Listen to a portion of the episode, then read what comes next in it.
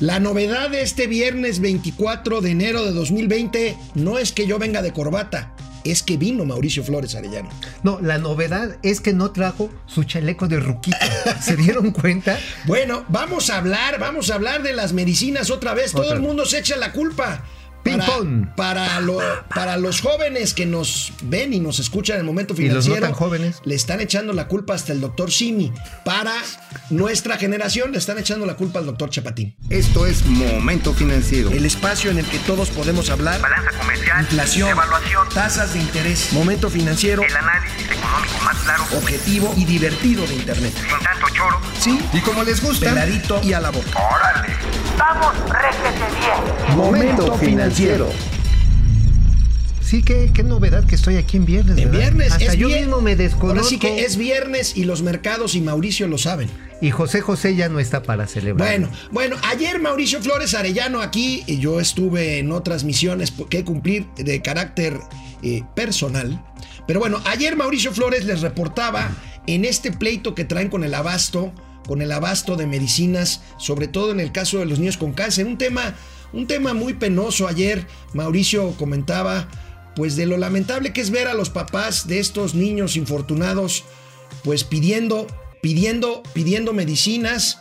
Y bueno, parece que tuvieron que hacer lo que hicieron, que fue bloquear el acceso al Aeropuerto Internacional de la Ciudad de México para conseguir que por lo irse pronto... a la mañanera. Irse a la mañanera, para conseguir que por lo pronto, pues haya, por lo menos para estos días, eh, no se sabe hasta qué punto, medicamentos en el hospital infantil eh, Federico Gómez. Pero le echaron la culpa, pero hasta al barrendero. Bueno, por eso decíamos, y al director, que creo que es una eminencia en oncología pediátrica. Claro, el este, señor eh, Federico. El señor, este, ahorita, ahorita, el, doctor. Bueno, el caso está en que hoy en la mañana el presidente insiste en que todo está bajo control.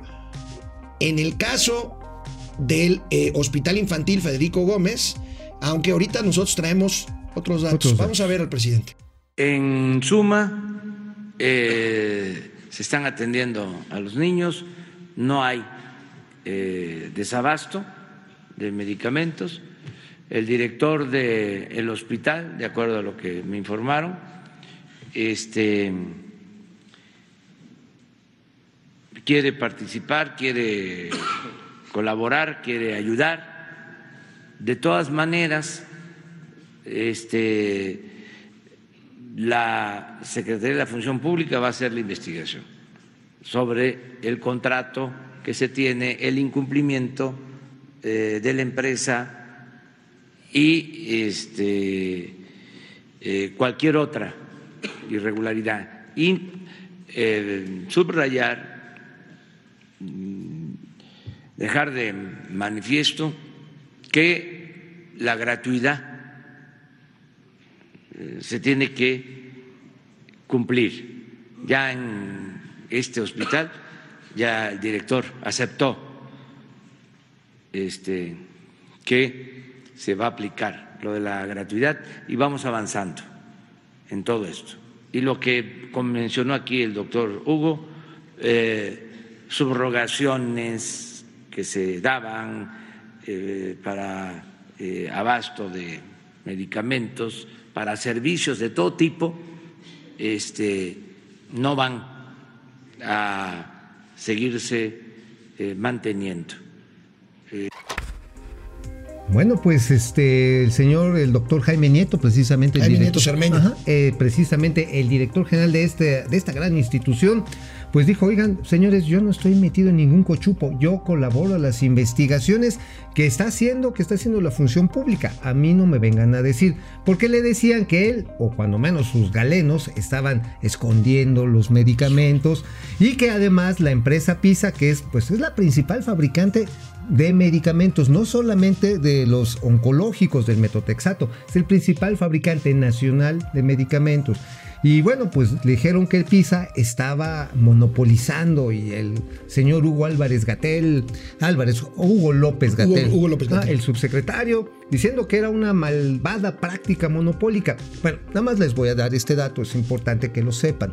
El, 10, el fue el 19 de abril del año pasado, 2019, cuando le cerraron por una un oficio de Cofepris diciendo que estaba mal la producción de metrotexato. No han podido sacar 17 mil 17 mil dosis que ahí están porque supuestamente tienen un problema médico.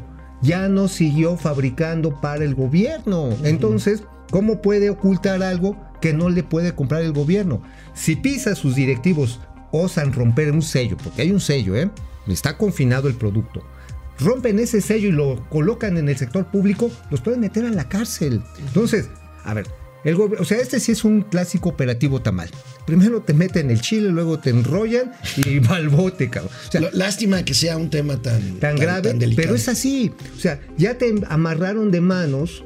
¿Y cómo puedes venderles si no te dejan venderles? Entonces, por Bueno, eso, Mira, amigo, aquí, aquí hemos dicho que el tema es si hay problemas de corrupción, de, de, de ocultamiento, en fin, hay que, hay que arreglarlo, pero hay que arreglarlo sin poner en riesgo, como, como ha pasado, la vida de miles, por no decir millones de pacientes. Mauricio Flores nos trae, nos trae este programa en exclusiva, un oficio, un oficio que gira la Oficialía Mayor de la Secretaría de Hacienda, que, híjole, que reconoce implícitamente que el desabasto de medicinas es una realidad, amigo. mira, la dirige Talía Lagunes, se la dirige a José Antonio Olivares Godínez, que él es el director de administrativo del Seguro Social, es por mucho el instituto más grande de salud pública de nuestro país, Sí. y le ordena, pues que haya sido como haya sido literalmente, dice, que no ha habido suficiente, ordena comprar 2.380 aproximadamente tipos de medicamentos de manera urgente. Lo que está diciendo aquí, y aquí lo vemos en este acercamiento del oficio, es que si no hay medicinas, pues háganle como puedan. Este, Literalmente. re- renueven contratos previos o busquen directamente a los distribuidores. ¿Esto qué quiere decir, amigo? Habla de una gran, gran falta de planeación, grave falta de planeación Y que se para está un tema tan urgente. delicado y que está y que, Y se que va a salir como lumbre. Ahora, si querías arreglar algo, arréglalo bien y no pongas en riesgo la vida de los Ahora, pacientes. ¿cuáles amigo. son de esta li- enorme lista de 46 páginas los primeros 31 productos que se tienen que comprar con urgencia para el Seguro Social? Son oncológicos, empezando por el metrotexato. Ahí está Y- la lista. Ahí está. Bueno, parte de la lista. Son Ah. como cuatro o cinco cuartillas de No, no, no, medicamentos. no, son 46. No, 46 cuartillas, 46 cuartillas. Y más adelante, después de los antiviral, de los antirretrovirales, ¿qué crees que le siguen?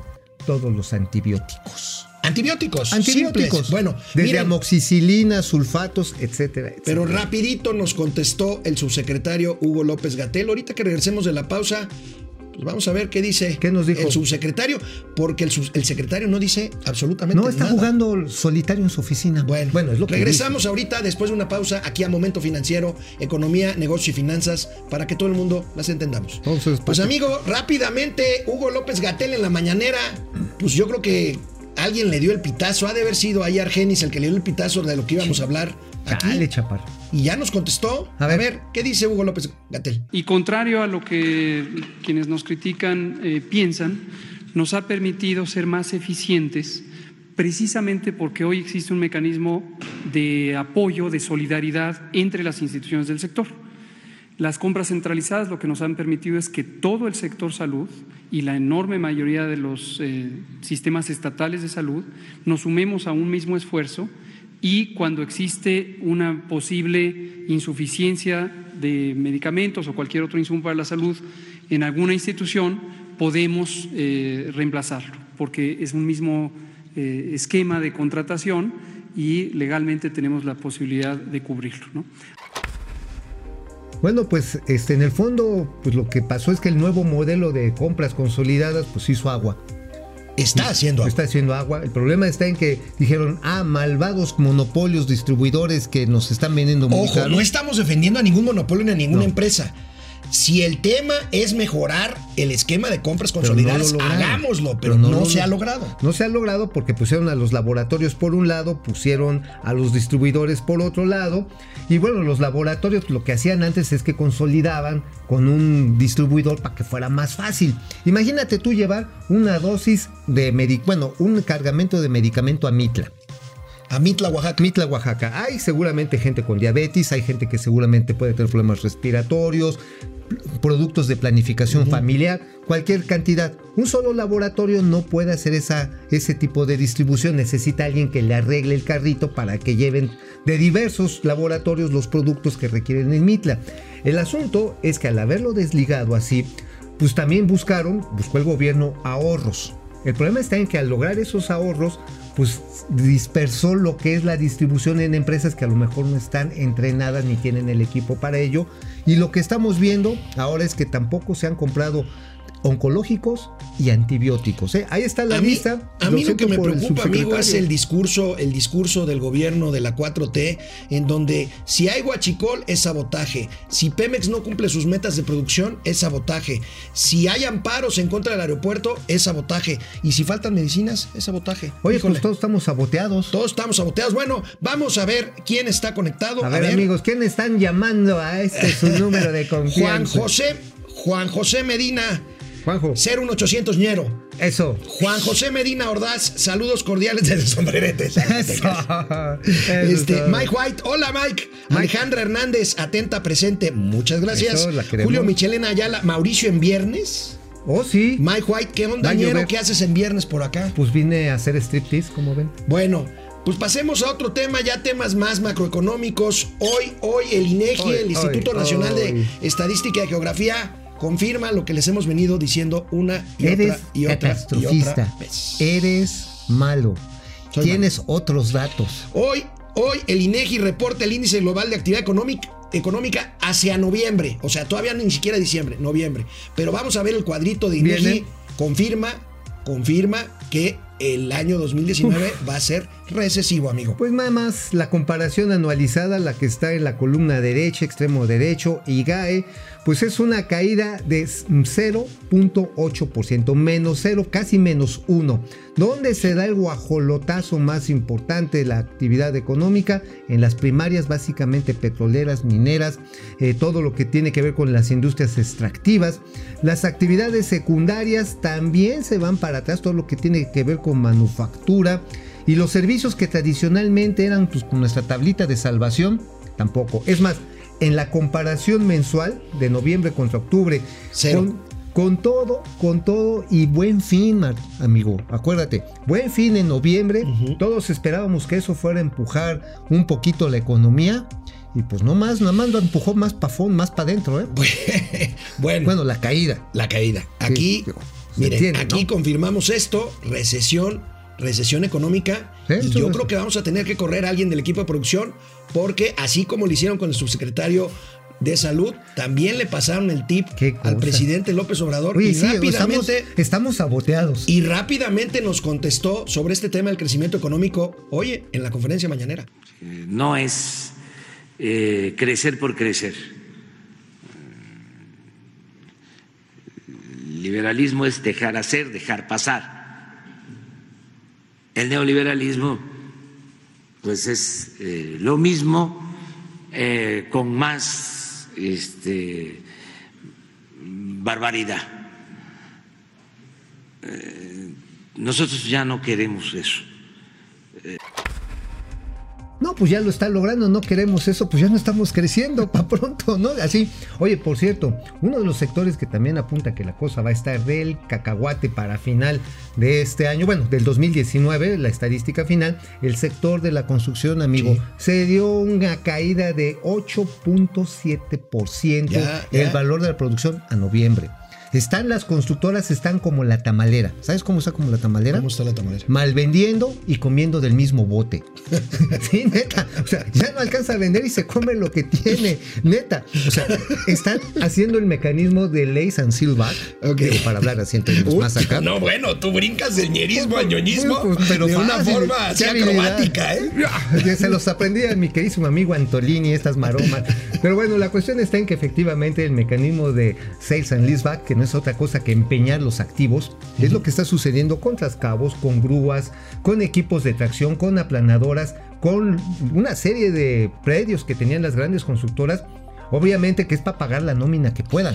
Y la cosa está en que si no consiguen pagar esos créditos, pues les van a tomar los activos y las constructoras se van a hacer cada vez más pequeñas. Pues mira, y se supone que el- la tabla de salvación para este tema de que estamos viendo en el sector industrial, el sector de la construcción, iba a ser el sector turístico. Pues bueno, ayer Pablo Azcárraga, el presidente del Consejo Nacional Empresarial Turístico, alertó, amigo, que en 2020 la inversión turística, ojo, no, no el ingreso de turistas a México, la inversión en infraestructura turística total en México caerá casi 70%, amigo. Perdón, ya se me atragantó. ¿Sabes Híjole, por qué? imagínate, 70% de caída en inversión turística. Es que fíjate que este, este, el secretario Tarruco, perdón, Miguel Turruco, dijo allá en la FITUR de España que ellos ya tenían contabilizados como 270 mil millones de proyectos de inversión en los próximos cuatro años. Pues mira, Pablo O sea, Azcárraga, Pablo Azcárraga dice que de 6.400 millones de dólares que se invierten actualmente al año en, en infraestructura turística, en 2020 se prevé cerca de 2.000 millones, o sea, de Uy, 6.000 a a 2,000. 2.000. No, pues ¿Qué sí. es- ¿De qué estamos hablando? Inversión en hoteles, en infraestructura, Restaurantes. eh, en infraestructura aeroportuaria, restaurantes, servicios en general. Eh, ahí tenemos a Pablo Azcárraga, que no es muy optimista. Que No, y además, pues nada más hay para que le, ahora sí le midan el agua a los camotes, pues el señor Azcárraga, pues es el presidente del grupo, bueno, es Fiesta Americana. Pero bueno, vamos a un pues corte y regresamos rápidamente. Bueno, siguiendo con este tema del turismo, porque como que nos agarró ahí la, la, La guillotina. La guillotina. ya nos parecemos al Oscar a Mario, nuestro a- amigo a Oscar nuestro Mario amigo Oscar. Mario. Bueno, este, estos datos de la caída de la inversión turística. eh, tenemos aquí una tabla que publican nuestros amigos del financiero en donde lo que les comentaba, amigo, la se reduce la apuesta, o sea, que tiene que ver con falta de certidumbre en la inversión, que ya lo hemos venido diciendo, por más eventos que haya de anuncios de inversiones. En el caso del turismo, ahí tienen la caída. De De inversión. 6 mil- de 6 mil a 2 mil previstos para este año en inversión. Esto en el caso del turismo no afectará en cuanto a la derrama eh, en millones de dólares o en miles de millones de dólares de turistas, pero sí es una señal Venga, importante. oye, eso de derrama ya está muy choteado, ¿no? Ay, ay, ay. Sí, a ver, claro, dices, la derrama económica, oigan, ¿qué, qué, qué cosas tan, tan obvias? Es decir, el impacto económico, el encadenamiento de valor, digo, es más correcto, de, de- de derramo, qué cosas tan feas. Y, y- y si creces un 100%, es un redoblamiento, ¿o qué? Imagínate, no, pues te, te redoblan la apuesta, ¿no? también, también, se, también sucede. Bueno, en este caso es que el impacto económico encadenado de, pues, precisamente de el ingreso de turistas de, en divisas aumenta, se mantiene bien. Pero el asunto Ay. es de cuánto vamos a tener ese pagasto per cápita. Yo creo que sí es una apuesta correcta la que hace Tarruco, que dice, queremos que no vengan tal vez tantos turistas, pero que, Pero que paguen". gasten más. Yo creo que esa es una apuesta correcta. una buena apuesta. Esa está- eso sí es correcto. Ver, ¿Para ojalá qué, y lo. ¿Para qué queremos puro este chamaco? Mochilero.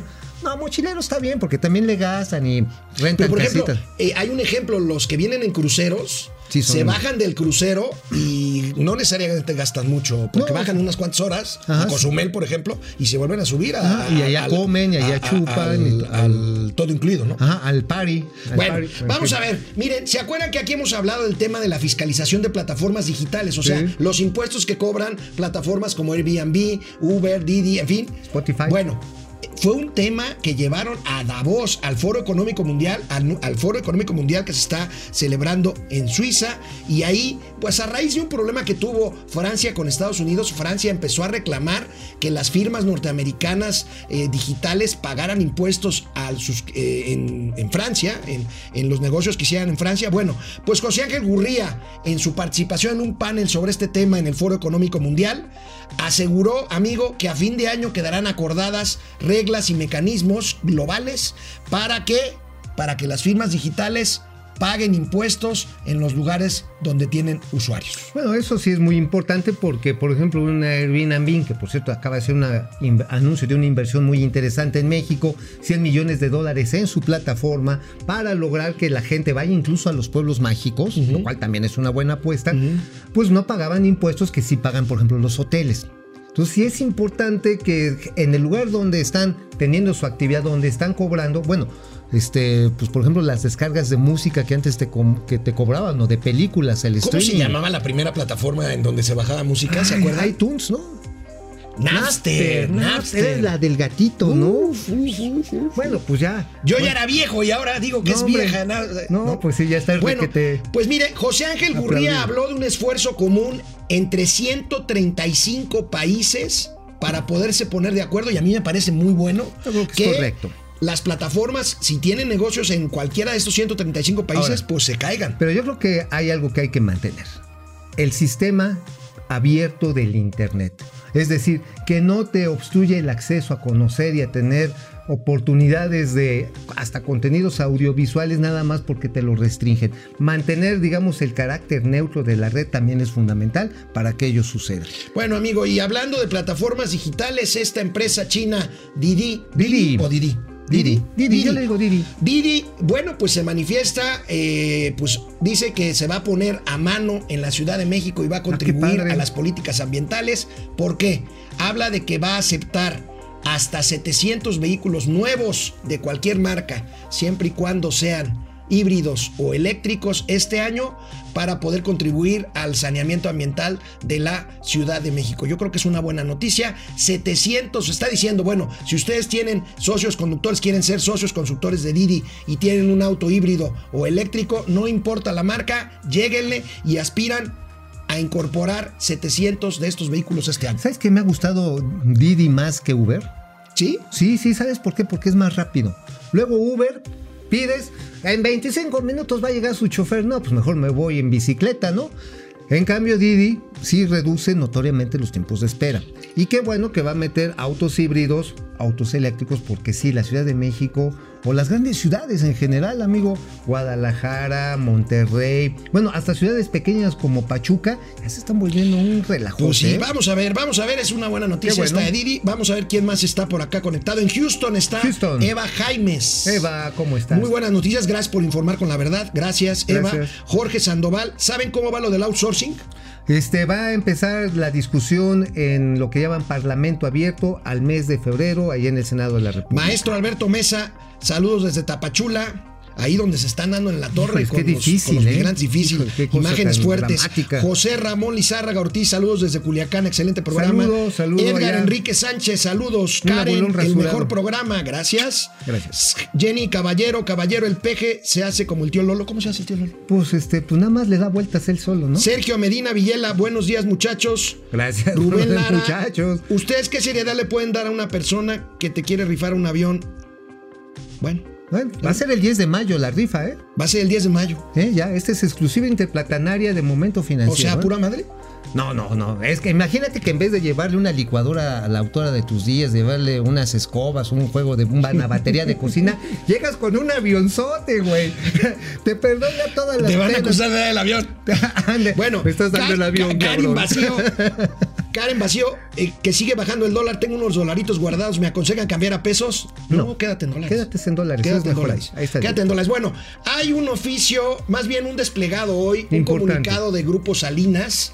Este, amigo, ¿de qué se trata? Básicamente es un comunicado que firma pues eh, Tristán Canales, él es vicepresidente de Información y Asuntos Públicos de Grupo Salinas, después de alguna serie de artículos que han estado, según haciendo que, diciendo que el proyecto Esperanza Azteca, este que educa a los muchachos a tocar instrumentos, que ha educado a más de 40 mil jóvenes en sus años de existencia, es una trampa para estar filtrando al actual gobierno. El actual gobierno, el de López Obrador, sí, le gustó el modelo, le gustó el modelo porque si hay algo que ha logrado Esperanza Azteca, le ha generado un gusto espiritual a jóvenes para que sean mejores. Y eso pues hay mucha gente que le disgusta y está dándole llegues a grupos. Bueno, pues vamos a ver, ahí está, ahí está la aclaración. En la encuesta o la pregunta que hacemos hoy, contéstenos y no se viene, termina viene. con este programa. Estamos aquí todo el día atentos de ustedes. ¿Qué les interesa más a la 4T?